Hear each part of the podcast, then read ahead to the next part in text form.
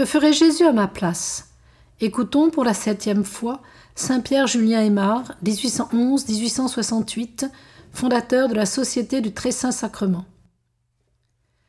Vous voulez par exemple devenir humble comme Jésus, ou mieux, reproduire en vous Jésus humble. Pour cela, déclarez une guerre incessante à l'amour-propre, à la vanité, à l'orgueil sous toutes ses formes, et, comme il vous attaque continuellement, qu'il a des communications dans la place, qu'une partie de vous-même lui est vendue, vous devez user d'une vigilance incessante, surveiller toutes vos démarches pour déjouer ses ruses, avoir toujours les armes à la main pour repousser ses assauts. Mais combattre le mal n'est pas toute la vertu. Ce n'est que le travail de déblaiement, de préparation. C'est une condition de fidélité que Dieu vous demande tout d'abord et qui vous affranchit de l'habitude vicieuse. Mais la vertu elle-même ne s'acquiert que par l'amour et l'estime qu'elle vous inspire, considérée en notre Seigneur. Pour l'âme aimante et recueillie, l'humilité, c'est Jésus doux et humble de cœur. Elle le voit, elle le contemple, elle l'admire, elle l'aime, elle le suit dans toutes ses diverses actions d'humilité. Elle s'offre à l'imiter quand il le voudra, laissant à sa bonté de lui en faire naître les occasions.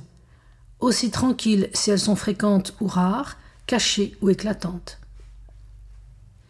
Le Père inspirait à notre Seigneur toutes ses actions et en réglait jusqu'au moindre détail.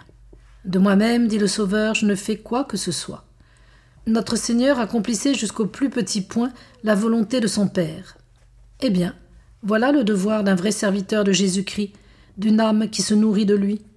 N'est-ce pas déjà un bien grand honneur que d'avoir Jésus pour maître, de le voir s'assujettir à me diriger en tout, à m'inspirer les moindres détails de mes actions Pourquoi ne pas faire ce qu'il fait et comme il le fait, dans l'intention où il le fait, moi qui suis son apprenti? Ah, si nous agissions ainsi, nous aurions la liberté, la paix, l'union à Dieu. Nous ne nous concentrerions pas en ce que nous faisons, mais nous resterions en Jésus, tout en travaillant dehors. Nous ne tiendrions à rien qu'à ce que veut notre Seigneur et aussi longtemps qu'il le veut. Mais cela demande un changement de gouvernement, de chef, de principe. Il faut une révolution dans notre vie. Il faut, en un mot, que nous laissions la direction de notre vie à notre Seigneur, et que nous nous contentions de lui obéir.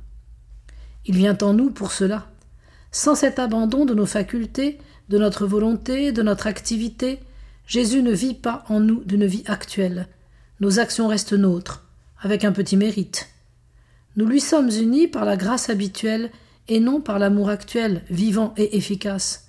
Nous ne pouvons pas dire en vérité et dans tout ce qu'elle a de profond, cette parole, je ne vis plus, c'est Jésus qui vit en moi.